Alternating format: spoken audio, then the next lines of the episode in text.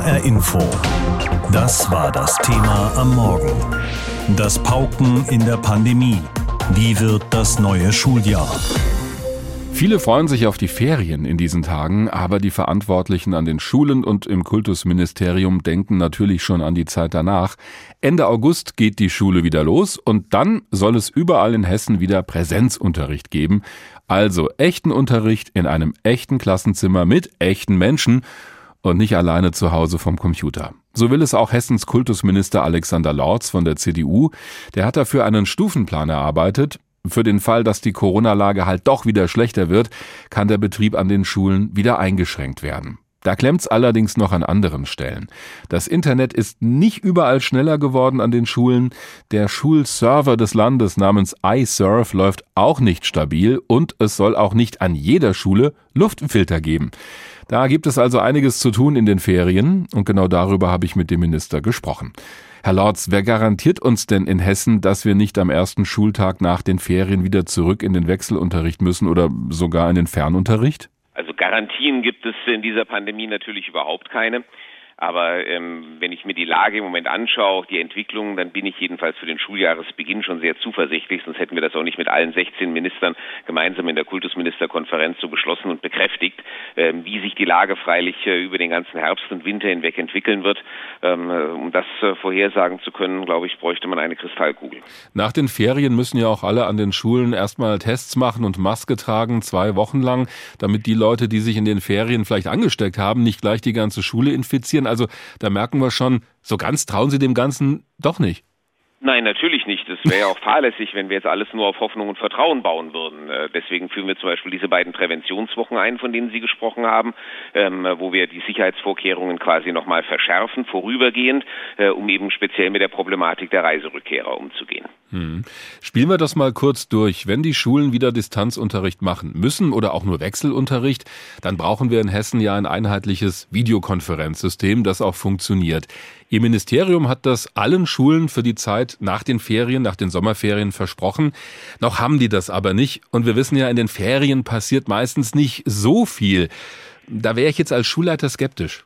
Ja, das Problem sind in diesem Fall auch nicht die Ferien. Äh, das Problem ist, äh, dass äh, das alles in einem streng geregelten öffentlichen Vergabeverfahren sozusagen der Auftrag erteilt werden muss und ähm, dass dieses Vergabeverfahren im Moment von einem unterlegenen Bieter blockiert wird, ähm, der das gerichtlich überprüfen lässt. Das ist ein gutes Recht, ähm, aber das ähm, bringt natürlich jeden Zeitplan durcheinander. Wir haben aber dafür gesorgt, ähm, auch in Absprache mit dem Datenschutzbeauftragten, dass die Schulen alle Videokonferenzsysteme, die sie im Moment nutzen, die im Moment laufen, auch weiter nutzen können, bis dieses Verfahren abgeschlossen ist. Und das werden wir auch von Landesseite weiter finanzieren. Wann klappt das mit dem neuen System? Äh, es gibt unter uns Juristen den schönen Spruch, vor Gericht und auf hoher See ist man in Gottes Hand. Das gilt leider auch für die zeitlichen Abläufe solcher Verfahren. Was ja beim Präsenzunterricht helfen würde, gerade auch wenn das Wetter wieder schlechter wird, wären Luftfilteranlagen in den Klassenräumen überall in Hessen. Da sagen Sie aber, Luftfilter flächendeckend sind eben nicht die Lösung des Problems. Das verstehe ich nicht. Denn sie sind einfach nicht die Lösung des Problems. Ähm, das, ähm, aber sie schaden ja nicht. Auch all die Experten. Sie schaden nicht, aber sie lösen es nicht. ähm, äh, das ähm, ist jedenfalls das, was die Experten sagen. Und daraus haben wir die Schlussfolgerung gezogen. Wir sind dafür ja eigentlich nicht zuständig. Das müssen ja die Schulträger machen, deren, äh, in deren Eigentum auch die Schulgebäude stehen. Und deswegen sagen wir, wir stellen Geld zur Verfügung, äh, damit die Geräte beschafft werden können. Aber sie sollten eben prioritär dort eingesetzt werden, wo es mit dem Lüften problematisch wird, weil da bringen sie auch wirklich was, äh, um das Lüften kommt man sowieso nicht herum, egal welche Technik man in die Räume stellt. Also Sie sagen, das soll und müsste auch vor Ort entschieden werden und nicht flächendeckend vorgegeben werden. Sie könnten ja auch sagen, wir spendieren den Schulen das. Nee, wir, äh, vorgeben können wir es nicht flächendeckend und äh, wir spendieren es jedenfalls zu 75 Prozent. Ähm, das ist die äh, Quote, äh, mit der wir hier einsteigen, also dass die äh, Kommunen an dieser Stelle nur 25 Prozent tragen müssen. Äh, damit liegen wir besser als beispielsweise die Bayern, die das nämlich nur zu 50 Prozent mitfinanzieren. Bei all den Problemen, die Corona mit sich gebracht hat, haben wir auch gesehen in der Pandemie, wo es besser laufen könnte in den Schulen, Stichwort Digitalisierung, aber auch die Gruppengröße. Da haben viele Schülerinnen und Schüler ja profitiert von diesen diesen kleineren Gruppen im Wechselunterricht. Müssen Sie das nicht nutzen, um Schule insgesamt besser zu machen, Corona hin oder her? Ich verstehe ja den generellen Wunsch, die Lerngruppen immer so klein wie möglich zu halten. Ähm, dass äh, auch wenn alle Studien zeigen, dass das gar keinen messbaren Einfluss auf den Lernerfolg hat, ähm, äh, das ist gegen die Intuition. Ich weiß, jeder denkt sich, in der kleinen äh, Lerngruppe lernt man besser. Ähm, aber das ist letztlich eine Frage der Atmosphäre. Nur wir müssen ganz nüchtern den Tatsachen ins Auge sehen, ähm, wenn wir eben äh, Klassengrößen halbieren. Wir können weder die Zahl der Klassenräume noch die Zahl der Lehrer kurzfristig verdoppeln. Und ähm, dann wird eben auch der Präsenzunterricht halbiert. Das ist das, was beim Wechselunterricht passiert. Und das ist das, was wir nicht wollen und äh, was allenfalls als letzter Notbehelf übrig bleibt. Mal abgesehen von den ganzen Dingen, die natürlich aus der Not heraus schnell entschieden werden müssen in so einer Pandemie, in so einer Krisenlage. Was würden Sie sagen, ist die Lehre, die Sie bislang gezogen haben aus dem Ganzen? Zentrale Lehre ist, ähm, dass man sich wirklich auf alles vorbereiten muss. Für so etwas wie eine Pandemie hatten wir uns nicht vorbereitet. Ähm, und ähm, das wird uns aber so natürlich auch nicht noch einmal passieren. Beispielsweise wird äh, Distanzunterricht, auch wenn niemand ihn haben will, aber wie man ihn gestaltet, das wird äh, für die Zukunft ein festes Programm, auch etwa in der Aus- und Fortbildung sein, was es natürlich vor März 2020 niemals war. Delta, das war mal nur der Name einer Fluggesellschaft, einer Trägerrakete der NASA oder halt die Bezeichnung für die Stelle, an der ein Fluss in das Meer mündet. Inzwischen allerdings steht Delta für diese besonders nervige Variante des Coronavirus. Die verbreitet sich sehr schnell und sie könnte uns auch nach den Sommerferien wieder beschäftigen an den Schulen. Ab dem 30. August soll es ja wieder mit Präsenzunterricht weitergehen, also Unterricht mit allen im Klassenzimmer. Was es dafür braucht, darüber habe ich mit Professor Johannes Hübner gesprochen. Er ist Kinder- und Jugendarzt und Fachmann für Infektiologie am Klinikum der Ludwig-Maximilians-Universität in München. Herr Professor Hübner, viele Erwachsene sind schon geimpft oder genesen, viele Kinder und Jugendliche aber werden noch eine ganze Weile ohne Impfung dastehen. Werden die sich denn nach den Ferien Richtung Herbst massenhaft anstecken? Also glaube das nicht. Ich bin da eigentlich ganz optimistisch, weil was wir in vielen anderen Ländern gesehen haben, wenn viele Erwachsene geimpft sind, dann gehen die Zahlen insgesamt zurück und dann gehen sie auch bei den Kindern zurück. Das haben wir zum Beispiel in Israel gesehen. Und das ist sicher ein wichtiger Effekt, auf den wir im Herbst hoffen können. Also das ist so ein passiver Schutz für die Kinder, können wir sagen. Genau, also äh, es ist auch so, dass die Kinder, und da gibt es auch inzwischen gute Daten zu, sich meistens bei den Erwachsenen anstecken, entweder zu Hause oder in den Schulen äh, ist die häufigste Infektionsquelle auch die Erwachsenen, die Lehrer, die Betreuer. Äh, und wenn die geimpft sind, und ich denke, daran müssen wir vor allem jetzt in den nächsten Wochen intensiv arbeiten, äh, dann stellt es auch einen Schutz für die Schule dar. Ja, das Risiko, schwer an Covid zu erkranken, war ja auch für Kinder und Jugendliche bislang ziemlich gering. Aber stimmt es eigentlich auch für diese Delta-Variante, von der es ja immer heißt, die ist viel ansteckender? Also die Delta-Variante ist viel ansteckender, ist überhaupt keine Frage. Die ist viel ansteckender für alle Altersgruppen. Da sind die Kinder nicht anders betroffen als die Erwachsenen. Also da gibt es keinerlei Hinweise darauf, dass äh, dass die Verläufe schwerer sind. Das haben wir mit den Kollegen aus äh, England gesehen. Äh, das haben wir auch bei uns in Deutschland gesehen. Also wir sehen keine Zunahme der schweren Verläufe jetzt mit der Delta-Variante. Dann schauen wir mal auf das neue Schuljahr. Da wird ja alles unternommen oder soll unternommen werden, damit die Schulen ein sicherer Ort sein können und sich das Virus dort nicht einfach so verbreiten kann. Es wird ja viel gesprochen über Maske tragen, Abstand halten und lüften oder auch Wechselunterricht, wenn es wieder hochgeht mit den Inzidenzen. Geht es also dauerhaft so weiter an den Schulen, dass wir da irgendwie von Woche zu Woche gucken müssen, was wir machen? Also es wird sicher so sein, dass die Situation in den Schulen, und das haben wir in, in den letzten äh, Wellen auch so gesehen, die Schulen reflektieren das, was in der Allgemeinheit ist. Wenn de, die Inzidenzen in der Allgemeinheit, also in der ähm, äh, äh, außerhalb der Schulen hoch sind, dann haben wir auch mehr Fälle in den Schulen. Wir müssen also eben darauf hoffen, dass die Fälle in, äh, ähm, außerhalb der Schulen sinken. Und in den Schulen äh, werden wir dann halt Maßnahmen brauchen. Ich denke, da werden wir nicht drum rumkommen.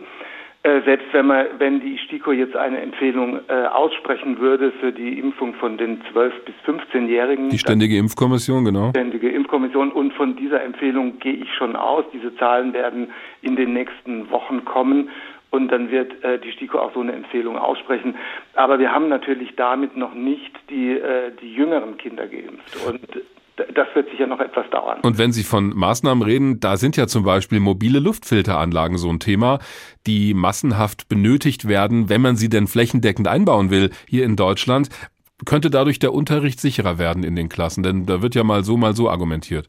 Also die, die Sache ist sicher komplizierter, als dass man sagt, man kauft jetzt äh, Hunderttausende von diesen mobilen Luftfiltern und stellt in jedes Klassenzimmer ein. Hm. Äh, man braucht Lüftungskonzepte, das ist ganz wichtig.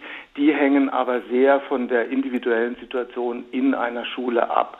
Da mag es durchaus Situationen geben, wo so ein mobiler Luftfilter die einzige Möglichkeit ist. Aber das muss geprüft werden und das hängt wirklich von den jeweiligen Klassenzimmern ab. Wichtig sind Lüftungskonzepte. Das ist sicher eine, eine wichtige Säule der Maßnahmen, die wir brauchen werden. Aber ist es nicht immer besser, als das Fenster aufzumachen? Das klingt so unmodern. Es klingt unmodern, aber da gibt es ganz gute Studien, die auch zeigen, dass in Situationen, wo das mit den Fenstern funktioniert, der Luftaustausch durch die Fenster besser ist.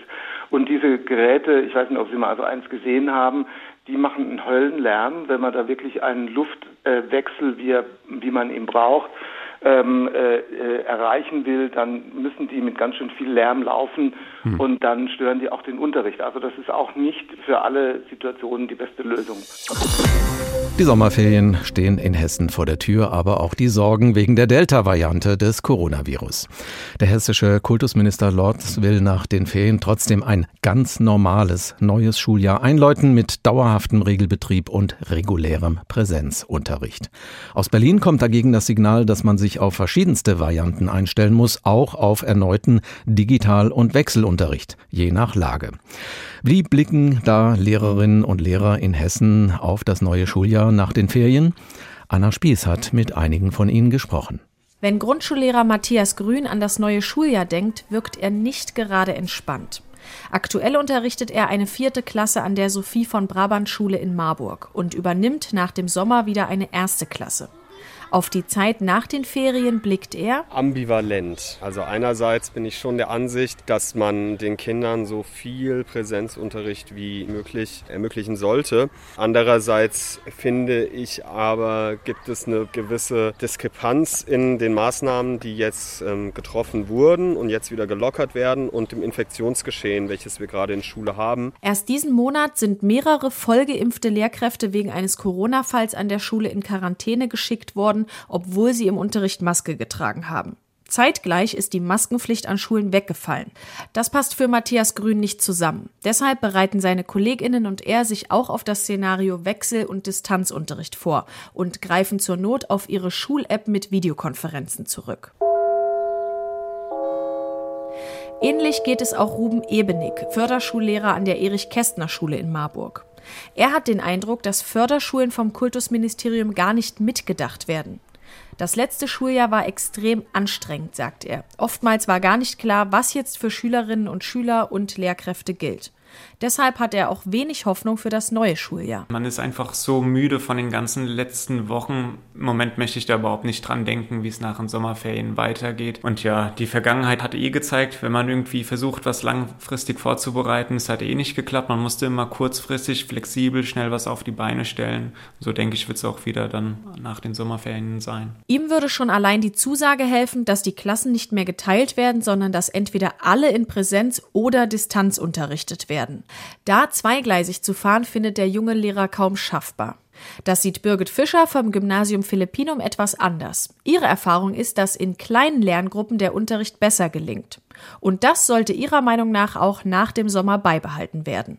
Außerdem wünscht sie sich, dass die Schülerinnen und Schüler eine Betreuung kriegen, eine psychologische Betreuung. Kleine Klassen ist vielleicht jetzt erstmal schwieriger durchzusetzen, das muss man aber perspektivisch im Hinterkopf behalten, denn die Welt wird nicht mehr so, wie sie mal gewesen ist. Förderprogramme aufsetzen, die aus dem Unterricht raus, auch bei großen Klassen, möglich sind. Auch ihre Kollegin Sarah Luckemeyer hat konkrete Wünsche und Ideen. Sie sieht in der Corona-Krise auch Chancen. Als Medienbildungsbeauftragte der Schule hat sie viel vor und setzt voll auf Digitalisierung. Meine ganz persönliche Wunschvorstellung wäre, dass wir möglichst schnell auf digitale Schulbücher zugreifen können und zwar sehr vereinfacht und einheitlich. Das ist ein ganz deutlicher Appell an die Schulbuchverlage, sich da auf eine Plattform zu einigen. Wir brauchen schnelles WLAN. Im Grunde genommen bräuchten natürlich auch alle Schülergeräte. Wir bräuchten eigentlich auch IT-Support vor Ort. In diesem Punkt sind sich alle Lehrkräfte einig. Ohne flächendeckendes WLAN, moderne technische Geräte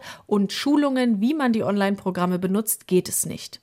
Wenn das gelingt, könnte Unterricht in Zukunft, egal ob mit oder ohne Corona, sogar noch besser und individueller gestaltet werden als bisher. Wie war das noch gleich? Das Virus macht keine Ferien, wird immer wieder gesagt. Das kann ja sein, aber wir müssen auch nicht alles gut finden, was so ein spaßfreies Virus vorhat. Deswegen dürfen wir uns in Hessen ab dem Freitagmittag schon mal in die Sommerferien stürzen. Die meisten Schülerinnen und Schüler denken wahrscheinlich darüber nach, wie sie die kommenden sechs Wochen verbringen werden. Die denken wahrscheinlich noch nicht an das neue Schuljahr. Das startet offiziell Ende August. Bei den Eltern dürfte die Lage ein bisschen anders aussehen.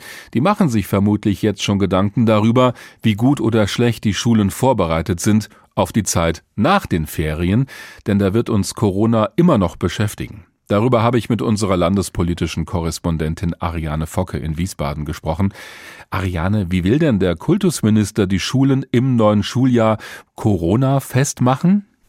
Ja, kurz kann man es zusammenfassen mit Masken, Testen und Impfen. Fangen wir mit den Masken an. In den ersten zwei Wochen nach den Schulferien sollen die Schülerinnen und Schüler auch im Unterricht wieder Maske tragen. Erlaubt sind dann außerdem nur noch medizinische Masken, wie OP-Masken zum Beispiel. Nächster Punkt, Testen. Es wird in diesen zwei Wochen mehr in den Schulen getestet. Aktuell ist es ja so, dass zweimal in der Woche an den Schulen getestet wird. Das wird jetzt auf dreimal pro Woche nach den Schulferien erhöht. Und damit soll verhindert werden, dass die Urlauber das Virus nach den Ferien mit in die Schule bringen. Und Kultusminister Lorz hat da auch in Richtung Eltern appelliert, ihre Kinder am besten schon am letzten Ferienwochenende entweder daheim selbst zu testen bzw. über den Bürgertest testen zu lassen. Ja, und dann letzter Punkt Impfen. Da hat Kultusminister Lorz gesagt, wir werden alle Lehrer, die das wünschen, zum Ende der Ferien hin geimpft haben. Er rechnet damit eine Impfquote bei den Lehrerinnen und Lehrern von etwa 80 Prozent. Und auch das bedeutet ja mehr Sicherheit für die Schüler. Beim Stichwort Sicherheit spielen natürlich die Aerosole eine Rolle, also diese kleinen Tröpfchen, die dann in der Luft herumschweben, über die man sich auch anstecken kann. Und natürlich die Luftfilter. Was ist denn da der aktuelle Stand hier in Hessen? Also hier stehen in Hessen immer noch über 40 Millionen Euro an Fördergeld zur Verfügung, die darauf warten, von den Schulträgern abgerufen zu werden. Luftfilter allein seien aber auch nicht die Lösung, sagt Kultusminister Alexander Lorz. Wir sind im ständigen Dialog mit den Schulträgern und ich gehe davon aus, dass da auch bis zum Herbst und Winter noch einiges an Luftfiltergeräten angeschafft wird. Nur man muss eben auch ehrlicherweise sagen, Luftfilter flächendeckend alle Klassenräume ist einfach nicht die Lösung des Problems. Ja, und letztlich ist die Bürokratie häufig im Wege. Es wird von Landkreis zu Landkreis ganz unterschiedlich entschieden. Die Schulgemeinden selbst können nicht eigenständig entscheiden. Die unterstehen wieder den Schulträgern. Und das verkompliziert einfach vieles. Dass wir jetzt gerade in den Pandemiezeiten wird das sehr deutlich, wo es vielfach einfach unbürokratische und schnelle Lösungen eigentlich bräuchte. Und diese bürokratischen Hürden, die kritisiert auch die FDP im Landtag. Sie sagt, das Antragsverfahren Verfahren, das sei viel zu kompliziert und das ist sicherlich auch mit ein Grund, warum bisher noch nicht so viel Geld abgerufen wurde. Und die Gewerkschaft Erziehung und Wissenschaft, die GEW Hessen, kritisiert aber auch viele der Schulträger selbst, die sich ihrer Meinung nach gegen die Anschaffung von mobilen Luftfilteranlagen sträuben würden. So sieht es auch der Verband Bildung und Erziehung, der VBE Hessen. Viele Schuld Schulträger seien viel zu zögerlich, weil sie die Kosten für die aufwendige Wartung der Filter nicht tragen wollen. Ein Riesenthema, gerade auf dem Höhepunkt der Pandemie, war ja der Digitalunterricht. Der hat mal gut und vor allen Dingen auch häufig mal nicht so gut funktioniert. Was unternimmt die Politik jetzt konkret, damit das in Zukunft besser funktioniert? Denn das wird uns ja möglicherweise wieder beschäftigen. Mhm. Da gibt es ja einmal den sogenannten Digitalpakt Schule. 500 äh, Millionen Euro gibt es da aus Bundes- und Landesmitteln. Die Abfrage für diesen Fördertopf, die lief etwas schleppend an. Das ändert sich jetzt aber gerade. Immerhin wurden jetzt schon 100 Millionen Euro davon bewilligt in Hessen. Es geht aber bis Ende des Jahres, also da steht noch ordentlich was zur Verfügung. An Laptops bzw. Tablets hat das Land insgesamt 85.000 Geräte zur Verfügung gestellt für all diejenigen Schülerinnen und Schüler, die daheim eben kein eigenes Gerät haben. Und auch die hessischen Lehrer, die sollen spätestens dann mit Beginn des ersten Schulhalbjahres alle mit Geräten ausgestattet sein. Ein großes Thema war ja beim Distanzunterricht auch das Videokonferenzsystem. Äh, da wurde ja von den Schulen in Hessen, da wurden ganz unterschiedliche Systeme genutzt, die datenschutzrechtlich aber auch immer mal wieder in der Kritik standen. Und deshalb sollte ein neues landeseigenes Videokonferenzsystem zum neuen Schuljahr starten wird es aber jetzt leider nicht. Es gab da eine Ausschreibung mit Vergabeverfahren und es gab eben auch mehrere Bewerber für diese Ausschreibung. Nun hat aber ein unterlegener Bieter ein Nachprüfungsverfahren eingereicht und bis das juristisch geklärt ist, liegt das ganze Projekt erst einmal auf Eis. Die gute Nachricht immerhin für die Schulen ändert sich erstmal nichts. Die können wie bisher alle vorhandenen Systeme weiter nutzen. Das ist auch so mit dem hessischen Datenschutzbeauftragten abgesprochen. Deine Einschätzung als unsere landespolitische Korrespondentin, sind die Schulen gut gerüstet für das neue Schuljahr? Also ich glaube schon, dass die Schulen im Großen und Ganzen gut aufgestellt sind, vor allem mit dem jetzigen Vorlauf von ja fast sechseinhalb Wochen noch. Und wenn die Inzidenzwerte so niedrig bleiben, dann kann es nach den Sommerferien ganz normal im Präsenzunterricht für die Schülerinnen und Schüler weitergehen. Da finde ich es auch vollkommen richtig, besonderes Augenmerk eben auf diese ersten beiden Wochen nach den Sommerferien zu legen und hier die Maßnahmen vorübergehend zu verschärfen, damit eben durch die Reiserückkehrer die Delta-Variante nicht vermehrt in die Schulen kommt. Beim Thema Testen, da hätte die Landesregierung meiner Meinung nach aber noch eine Schippe drauflegen können und, wie ich finde, an jedem Schultag testen können, statt wie geplant nur an drei Tagen in der Woche. Maske hoch, Fenster auf, in der Pause bitte Abstand halten. All das können Schüler und Lehrer ab morgen erstmal vergessen. Zumindest für die kommenden sechs Wochen. Die Ferien starten nämlich. Endlich, denken viele, denn das Lernen zu Hause in Distanz oder im Wechsel hat viele Kinder und Jugendliche ebenso wie Lehrende und Eltern an ihre Grenzen gebracht. HR-Info-Redakteurin Petra Boberg begleitet seit Oktober Schülerinnen und Schüler aus ganz Hessen und hat sie gefragt, wie kommt ihr klar in dieser Krise? Was war schwierig? Was erwartet, erhofft ihr euch für das neue Schuljahr? Für mich war das Schuljahr echt eines der anstrengendsten, die ich jemals hatte. Und ja, deswegen denke ich, wie gehen wir da mit einer großen Lücke und mit einem Nachteil in die Oberstufe. Ich finde, sonst haben wir das Ganze ziemlich gut rumbekommen und ich bin wirklich, wirklich froh, dass es endlich vorbei ist. Und Annika ergänzt, dass sie absolut urlaubsreif und mega glücklich ist, dass sie jetzt alle ihre Freunde wiedersehen kann. Ihre Augen strahlen endlich wieder, denn die 17-jährige Schülerin des Justus-Liebig-Gymnasiums in Darmstadt hat sehr unter dem Distanzunterricht gelitten online zu lernen und sich alles quasi alleine zu erarbeiten, fand sie schwierig. Auch weil viele Lehrer und Lehrerinnen oft nicht greifbar waren. Immerhin etwas habe die Pandemie gebracht, sich selber zu organisieren. Das könne sie jetzt. Auch Sumia hat diese Erfahrung gemacht. Die 15-Jährige aus Frankfurt macht im nächsten Jahr ihren Hauptschulabschluss. Das war so viel, weil du von jedem einzelnen Fach so viel Druck bekommen hast, so viel Druck gespürt hast. Du musstest dir die Dinge selber beibringen und ey, das war so anstrengend. Das war auch irgendwie auch das Beste, weil man hat halt gesehen, okay, ich bin ja eigentlich gar nicht so dumm, wie ich immer denke. Sumia weiß jetzt viel besser, was ihre Schwächen sind, aber eben auch ihre Stärken, sagt sie. Eine wichtige Erfahrung, die sie nach den Ferien in ihr Abschlussjahr mitnimmt. Nicht jeder hat diese Erfahrung. Ich habe es geschafft. Ich habe die Zeit durchgeschafft, die schwere Zeit, wo ich die ganze Zeit zu Hause war, wo ich die ganze Zeit für mich selber lernen musste, wo ich mir alles selber beibringen musste. Ey, ich habe es geschafft. Ich bin da durch. Für das neue Schuljahr hofft sie, dass alle wieder ganz normal in die Schule können, ohne Wechselunterricht. Das wünschen sich fast alle Jugendlichen.